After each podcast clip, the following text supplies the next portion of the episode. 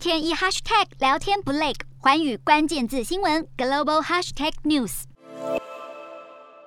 根据中国国家统计局的最新报告，四月份经济数据在疫情下比外界预期差，工业生产比去年同期下降百分之二点九，其中消费品零售总额年减百分之十一点一，到两年来最低水准。全国三十一个大城市的失业率到达百分之六点一，是二零一八年以来新高。中国统计局把经济下滑推到疫情头上，但报告没有提到长三角地区因为风控而造成的产业链断裂对全球经济所带来的打击。官员还是强调中国经济长期向好。经济学家则指出，中国出现生产下降的局面，既因为疫情以及上海封城等因素，同时中国本身的商品价格也在上升，让中国下滑的经济雪上加霜。官方本来预期二零二二年经济成长率要到达百分之五点五，恐怕难以达标。不但如此，习近平的第二届任期即将在二零二三年届满，分析指中国经济表现差，可能会影响习近平连任的威望。